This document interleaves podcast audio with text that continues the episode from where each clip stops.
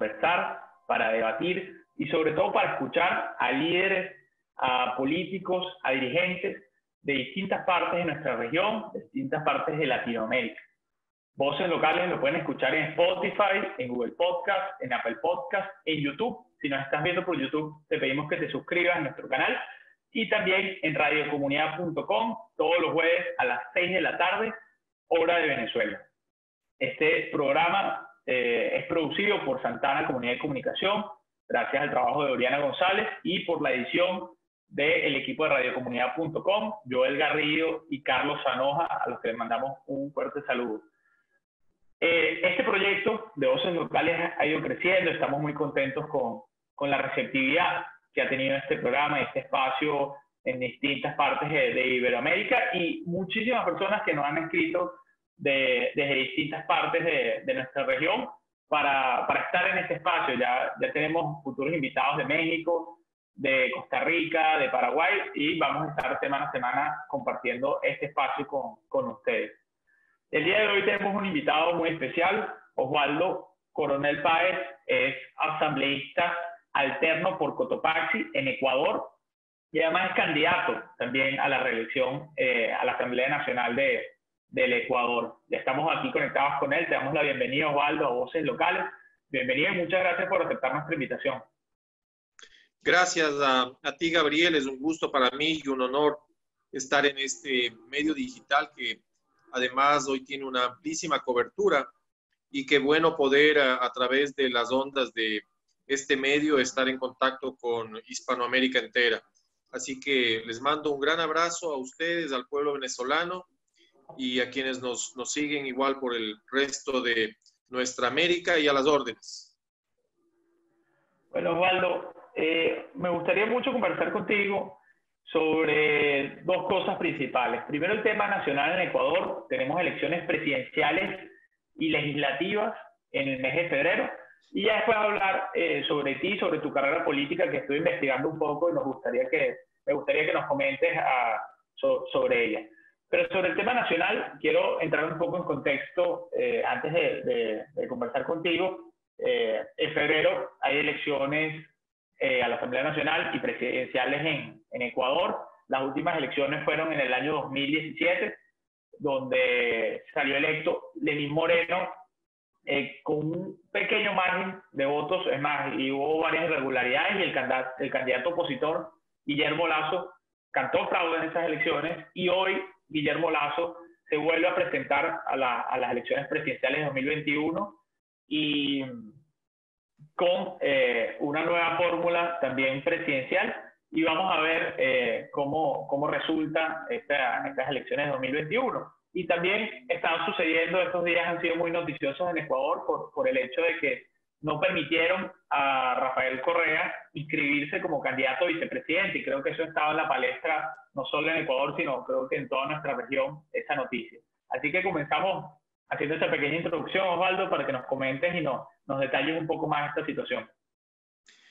Sí, efectivamente. Eh, yo pienso que las próximas elecciones acá en Ecuador son unas elecciones históricas porque es la oportunidad que tenemos los ecuatorianos de ponerle fin a 14 años de un gobierno básicamente dirigido por quienes pregonaban la teoría de la revolución ciudadana y del socialismo del siglo XXI y que sabemos que no solo acá en el Ecuador, sino en otros países, como en el caso de ustedes en Venezuela, asumido a la ciudadanía en una profunda crisis económica, en una falta de desempleo, hoy por hoy agravada por el tema del COVID y la, crisis sanitaria, y además en una profunda crisis moral.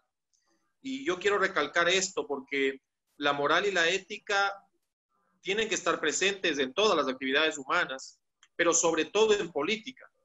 De tal forma que ese es el gran desafío que tenemos ahora los ecuatorianos, y quienes estamos de candidatos y con la ayuda de Dios y la confianza de la ciudadanía ostentemos una curul en la Asamblea Nacional en el próximo periodo, de precisamente dignificar a esa función del Estado, de dignificar a la política, de volverle su autenticidad y de eliminar definitivamente la corrupción.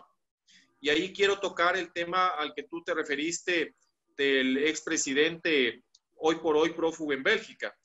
Realmente lo que ha pasado el día de ayer es que eh, la última instancia de la Corte Nacional de Justicia ha vuelto a ratificar el dictamen de dos instancias previas respecto a una condena del expresidente, del ex vicepresidente, de algunos de sus ministros.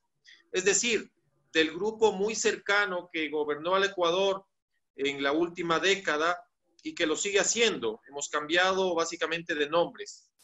Y esa cúpula cercana básicamente cometió una serie de irregularidades, una serie de sobornos, porque así se llama el caso, casos sobornos, en las que eh, por orden del presidente y del vicepresidente se asignaban contratos a empresas a cambio de auspicio y de apoyo electoral, tanto en especies, me refiero a, propaganda publicitaria, cuanto en dinero, y se lo manejaba con dinero en efectivo. De tal manera que la sentencia de ayer ha sido una sentencia histórica porque por primera ocasión en el Ecuador se condena a un exmandatario realmente por hechos probados y, verificados y que además la justicia ha actuado con absoluta independencia. No nos olvidemos que los jueces que han dictado sentencia en esta oportunidad son los mismos jueces que fueron colocados por el régimen correísta, de tal forma que mal pueden decir que es persecución política o que es una dedicatoria. No se trata de eso, se trata de que finalmente la justicia ha brillado en el Ecuador y obviamente ha castigado a las personas corruptas, empezando por los primeros mandatarios que dieron un pésimo ejemplo y se llevaron la plata que nos corresponde a los ecuatorianos. Así que por esa razón, la constitución y las leyes nuestras prevén que quien es condenado pierde sus derechos políticos de por vida, de tal forma que estas personas no van a poder volver a ser candidatos ni ejercer una representación popular por lo que, por lo que les reste. Así que dentro de ese contexto estamos muy optimistas porque además, yo quiero recalcar esta tarde, que se ha gestado un gran proyecto de unidad nacional que lo lidera Guillermo Lazo y que también ha, recibido el apoyo de importantes líderes eh, políticos, como el caso de Jaime Nebó del Partido Social Cristiano, como el caso de Álvaro Novoa de Adelante Ecuador Adelante, y de otros uh, actores políticos que están respaldando la candidatura de Guillermo y ven en él y en el movimiento, creo, la oportunidad de cambio para el país. Qué bien, me, alegra mucho lo que comentas, Osvaldo, y, escucharlo de, tus palabras, que la justicia haya, haya llegado, y, yo creo que, que, eso que narrabas del, socialismo del siglo XXI es algo que hemos vivido en muchos países de América Latina y que en países ha habido corrientes políticas que han logrado plantarle cara, al igual que en otros países no ha sido así. Y pongo el caso, eh, cuando yo escuchaba que Rafael Correa podía ser candidato a la vicepresidencia, se me venía a la cabeza lo que sucedió en Argentina con Cristina Kirchner, que también tenía varias acusaciones y, y varios temas con problemas judiciales, y al ser candidata y electa vicepresidenta, bueno, parece que todo eso se, se metió debajo de un sofá y, y no hemos vuelto a saber nada de eso. Entonces, que la justicia haya estado firme en este, en este momento tan importante para Ecuador es algo que, creo que como región tenemos que, celebrar. Y quería preguntarte algo que, que, nos hace, que por lo menos a mí en lo particular me da curiosidad, el tema de Lenín Moreno, el actual presidente de Ecuador, que fue vicepresidente de Rafael Correa, pero que después de haber sido electo, de cierta manera rompe relaciones con él. ¿Cómo lo ven ustedes eh, como una continuación del correísmo, como un quiebre, pero al mismo tiempo no un cambio de línea política.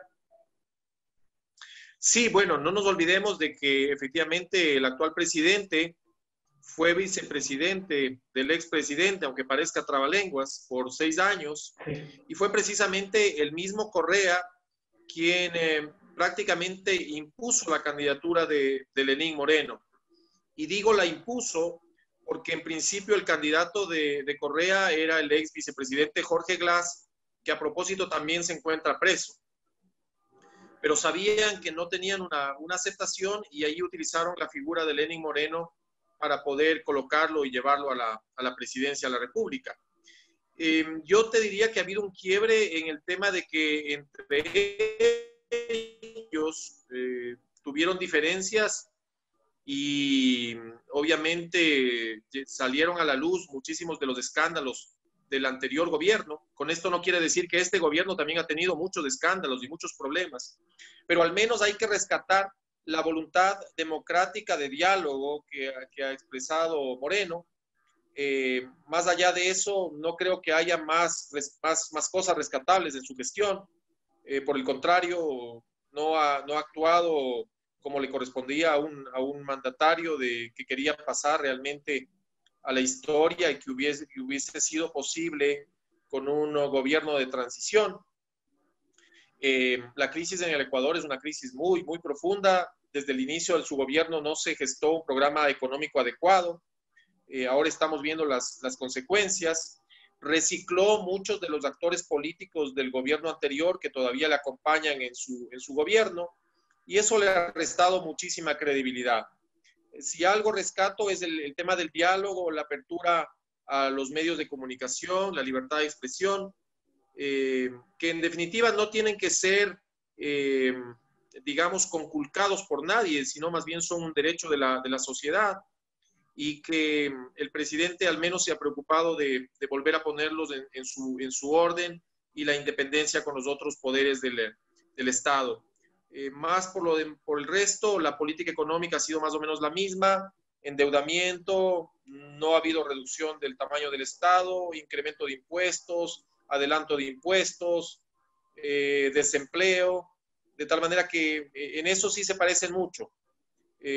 pero eso es lo que te podría decir respecto del, del presidente Moreno.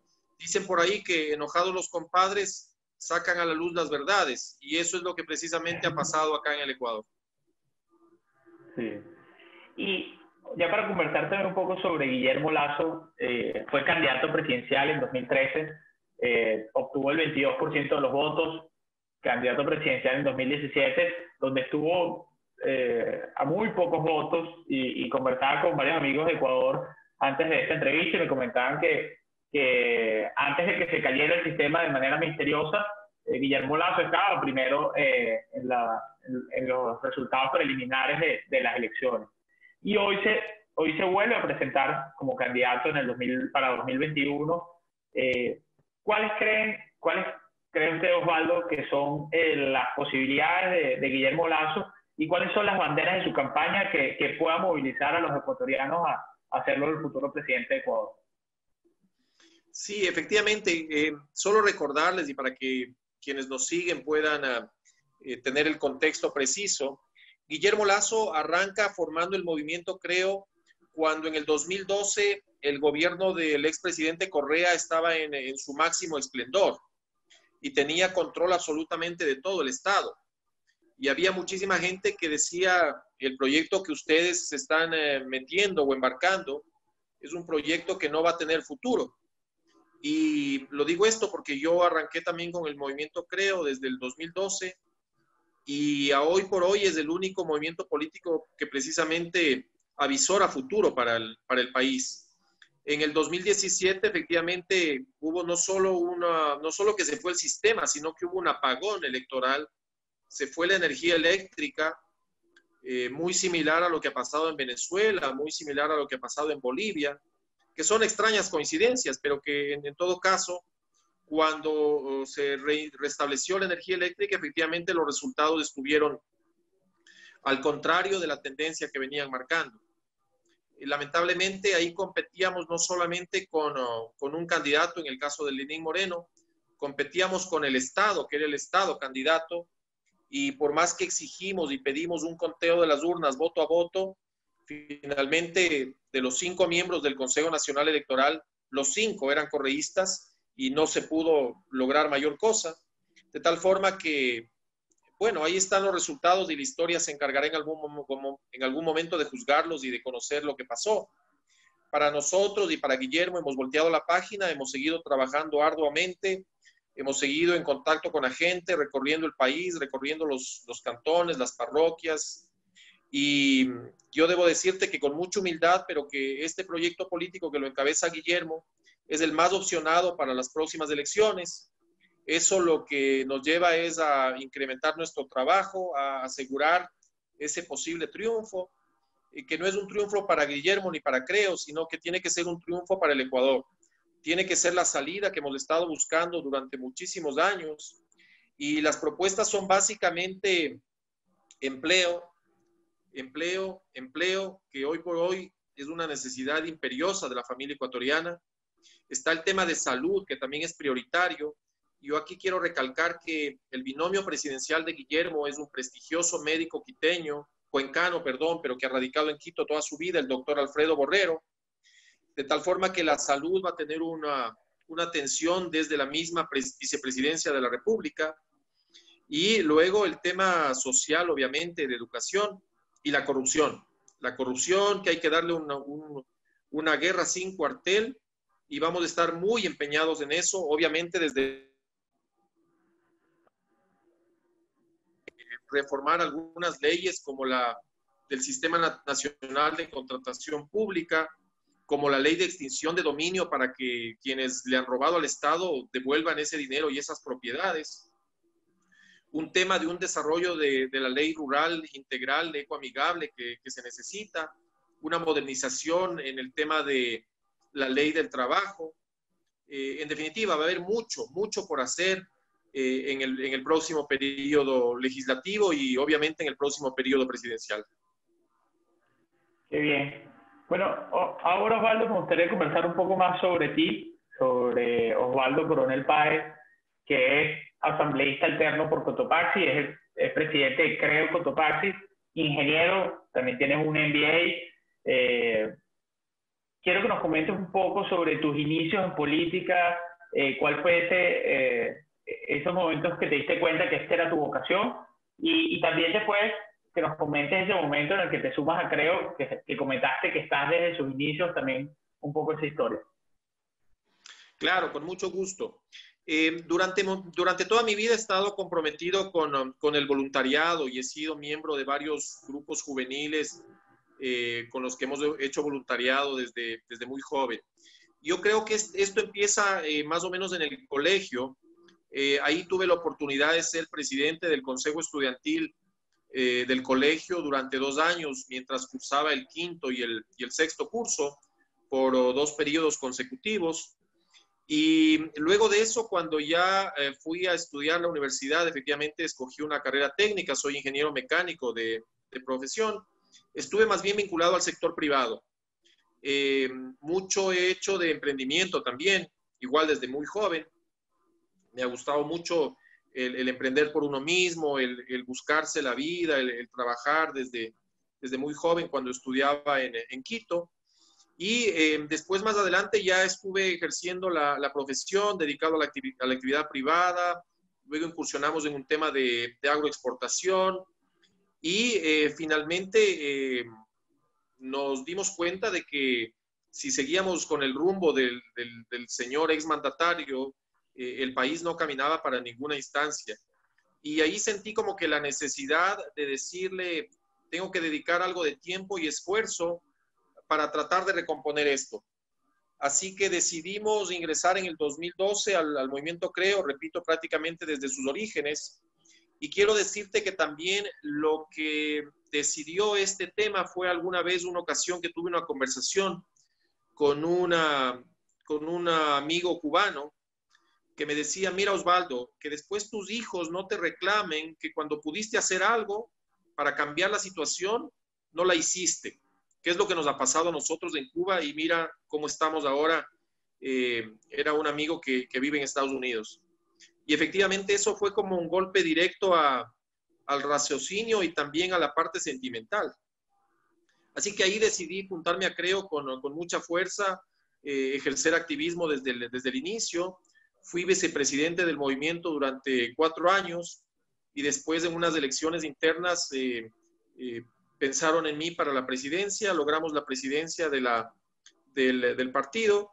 He sido también candidato a la, a la prefectura de, de Cotopaxi en, en, el 2014 y en el 2017 acompañé a, a César Carrión, que también es una importante figura política que estuvo precisamente también luchando y, fue encarcelado por el régimen anterior de, Correa por el tema de la revuelta del 30 de septiembre. Así que estaba acompañando este proceso permanentemente y ahora con este nuevo desafío de, ser candidato a la Asamblea Nacional, con muchísimas ganas de, poder plasmar eh, los proyectos y a través de ello poder ayudar a la gente, porque finalmente uno en política, yo lo considero así, es básicamente un medio y una, una pieza que utilizan los ciudadanos para poder conseguir sus objetivos. Yo espero lograrlo en el próximo periodo, acompañado de un gran equipo de trabajo, de mucha gente joven que está en nuestra lista, que es incluido en política, y que tenemos ese, ese, gran, ese gran ánimo y ese gran desafío de, de cambiar la historia del Ecuador.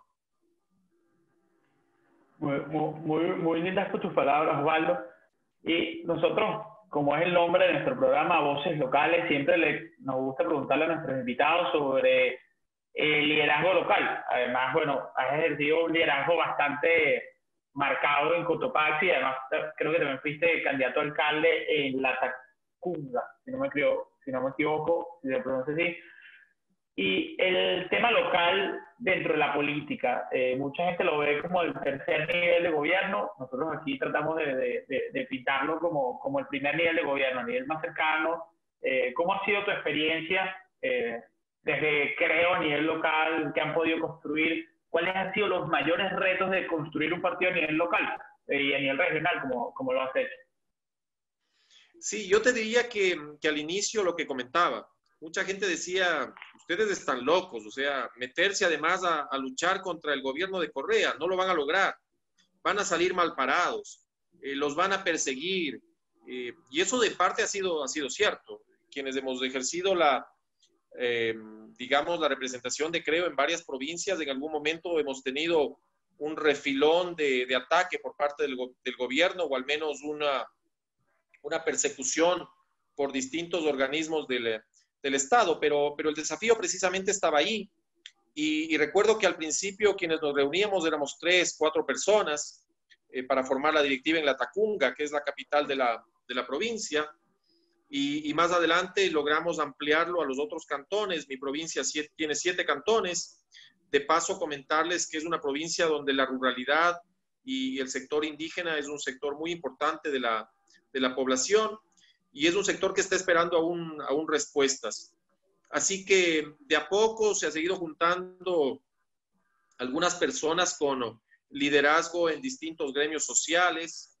Eh, en esta última elección tuvimos una importantísima participación de los jóvenes eh, que se han posicionado también ya con un espacio político importante y que hoy también van a repetir eh, esta candidatura en la, en la lista para la Asamblea Nacional.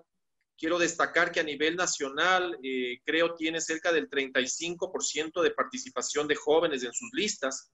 Y al decir jóvenes, me estoy refiriendo a personas de menos de 29 años, con una sólida formación, con una sólida formación académica, con ya experiencia profesional. Eh, pero repito, jóvenes, jóvenes, y, y, que no están ocupando puestos de, puestos de relleno. Para que tú tengas una idea, eh, el candidato principal, a uno de los distritos de, Guayas, que es la provincia más poblada del país, es un joven de 30 años. Y mi segunda candidata principal igualmente es una chica joven de 30 años. Y mi alterno es un joven de 28 años. Así que ustedes pueden darse cuenta que la participación de los jóvenes va a ser eh, decisiva. Guillermo oh, confía mucho en la juventud, los espacios de gobernabilidad, van a estar para los jóvenes. Yo creo que además tenemos el desafío de hacer ese relevo generacional. Yo también les digo y con profunda convicción que uno de los objetivos eh, que yo me tracé cuando ingresé política era precisamente que haya, que haya generaciones que nos tomen el relevo. Y yo espero que con esto logremos cuajar este objetivo y, ya pueda retirarme con, con, el deber cumplido y la, y la conciencia tranquila de saber que más adelante quienes nos van a, reemplazar vienen con mejor formación que nosotros y con eh, más ánimos para poder seguir este camino. un camino, un camino construido por, por los que vinieron adelante. Eh, es decir, como juventud, uno agradece que, que haya personas como, como, tú, Osvaldo, y perdón que te, que te tuteo como usted, eh, que vayan construyendo y además que tengan en la cabeza este esa, esa disposición a apoyar y, a promover los liderazgos jóvenes. Y, yo he visto además en, las redes sociales la gran cantidad de, candidatos jóvenes por parte de Creo.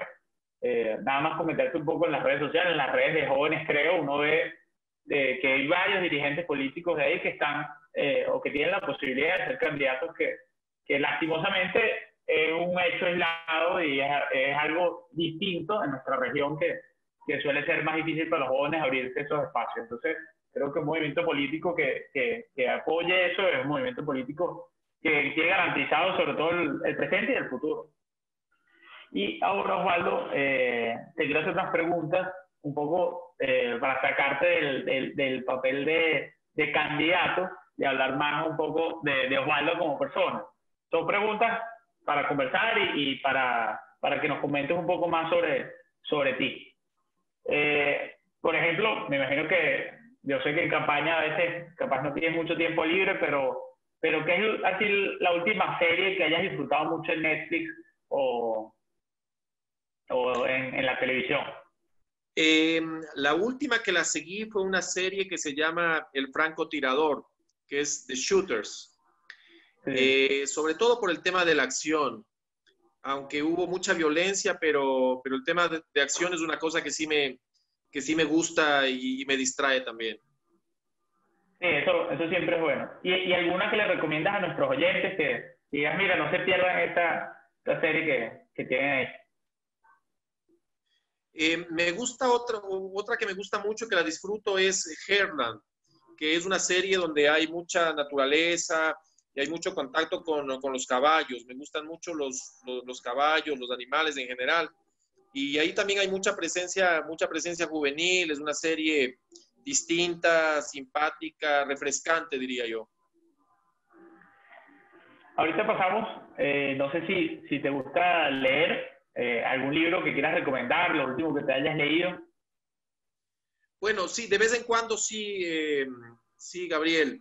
Em, últimamente leí un libro de un periodista ecuatoriano que ha tenido mucho prestigio acá, que se llama Voces en el Papel, el libro, que eh, fue escrito por oh, el periodista Diego Kendo, que es un periodista que ronda ya los 75 años de edad, pero que ha tenido una, una trayectoria periodística muy importante acá en el Ecuador y ha hecho sobre todo periodismo político y es un libro que trata sobre entrevistas a distintos personajes políticos, no solo del Ecuador, sino también del, eh, del mundo internacional y, en distintas épocas, empezando desde los años 70, cuando nos gobernaba Velasco Ibarra. De tal manera que es un libro que deja entrever a través de las, de las entrevistas a estos distintos personajes eh, lo importante que es la política y, cómo la política también eh, ha venido deformándose en los, últimos tiempos, ¿no? Eh, tú empiezas el libro y ves que el sentido político era otro, y cuando terminas el libro, un poco en los años actuales, ves que las cosas han sido distintas y el pensamiento de los actores es distinto, no hacia lo positivo, sino más bien hacia lo negativo. Así que creo que hay que retomar esa senda nuevamente.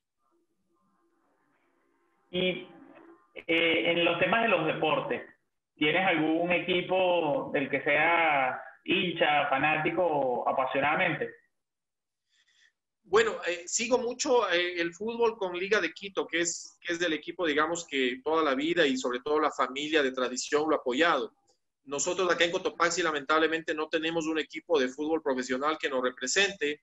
De lo contrario, por supuesto que seríamos hinchas y estaríamos ahí vivándolo y, apoyándolo.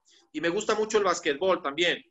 Eh, lo practicaba mucho en la, en la, juventud, de vez en cuando, cuando eh, ahora se puede con, con los amigos, pero disfruto mucho también de, de jugar básquet. Eh, ¿Y algún equipo que pasa en la NBA que, que siempre sigas y da sus partidos? Sí, no, eso sí no he seguido mucho, la verdad. Eso sí, no he ah. seguido mucho. Eh, bueno, sé que, que Jordan ha estado ahí, que últimamente está LeBron James y algunos otros, pero, pero no, no he seguido así muy de cerca el tema de la NBA. Te, te recomiendo la, la serie de, Jordan, eh, The Last Dance, se llama, El Último Baile. es un pequeño documental sobre, sobre los años de Jordan en los Chicago Bulls y yo no soy fanático del, del, del, baloncesto, pero de verdad que es una serie, un documental muy bien hecho sobre, sobre esos años que pasó Jordan y, y lo que generó alrededor de, de, de, un deportista. Es muy interesante como, como serie. Y ya para la, la última pregunta, Osvaldo, un liderazgo que te, que te motive, un liderazgo eh, puede ser internacional, puede ser nacional, puede ser dentro de tu entorno, que te, que te motive, que te llame, que te, que te haga eh, dar ese, ese último paso todas las mañanas como para seguir trabajando por, por Ecuador. Mira, yo creo que una de las personas que admiro mucho y es un liderazgo que en mí marcó porque llegué a conocerlo, digamos, por lo menos a verlo, es el, liderazgo de su santidad Juan Pablo II. Él visitó el Ecuador en el año 85 y, yo tuve la oportunidad de, asistir al encuentro con las juventudes y después cuando visitó la Tacunga, eh, mi padre tuvo la suerte de, poder encontrarse con él porque fue miembro de la comisión de recepción y saludarlo y, y etcétera. Pero considero que es un liderazgo importante porque logró marcar cambios en la historia mundial eh, sin necesitar de la violencia, sin necesitar del insulto, eh, más bien desde, desde la parte jovial como era él, pero también con un liderazgo firme, que cuando tenía que decir las cosas, las decía, y, también se ponía ahí duro con algunos líderes, líderes mundiales.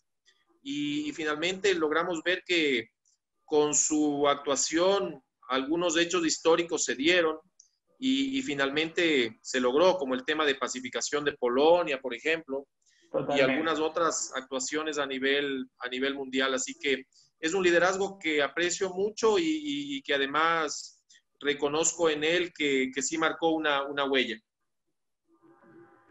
Bueno, y para cerrar, Osvaldo, un mensaje eh, a los que nos escuchan ya Osvaldo como candidato, ya de cierre para este programa? Bueno, decirles que, que siempre hay que mantener viva la esperanza, que a pesar de las dificultades que tengamos, uno tiene que tratar de cumplir sus, sus metas y, sus objetivos. Eh, hoy por hoy la pandemia también nos ha golpeado muy fuerte a todos. Creo que tenemos que seguir cuidándonos, tenemos que seguir protegiendo a nuestras, a nuestras familias que el objetivo que tenemos en la vida es un objetivo trascendente, que tenemos que aprovecharlo de la mejor manera, que tenemos que tratar de ser felices con lo que hacemos y también con las actividades que, practicamos. Y, entre ellas la política es una de las fundamentales porque finalmente gobierna a las sociedades. Eh, yo creo que los jóvenes tienen un gran, un gran desafío y un gran papel que cumplir mandarles un fuerte abrazo, desearles el mejor de los éxitos. Creo que es un programa muy interesante. Felicitarte a ti, Gabriel. Eh, voces locales, creo que eh, finalmente podrá llevar ese mensaje muchas veces de, líderes locales, pero que, que, tienen la mejor intención de, de, dejar el mundo mejor de lo, que, de lo que estaba. De eso se trata y ese hoy por hoy es nuestro, nuestro compromiso.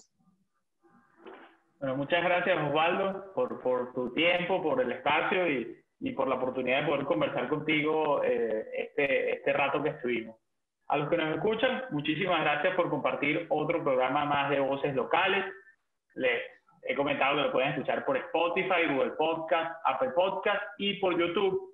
Y les repito que si lo están escuchando por YouTube, los invito a suscribirse a nuestro canal para apoyar esta iniciativa de voces locales, este espacio para escuchar, para debatir pero sobre todo para conversar con esos líderes locales de, toda nuestra región. De nuevo agradecido con el equipo de Santana Comunidad y Comunicación por la producción de este espacio y, por, y con radiocomunidad.com, donde nos pueden escuchar todos los jueves a las 6 de la tarde por esa misma página web, por radiocomunidad.com. Así que muchísimas gracias a todos y nos vemos en el próximo programa de Voces Locales.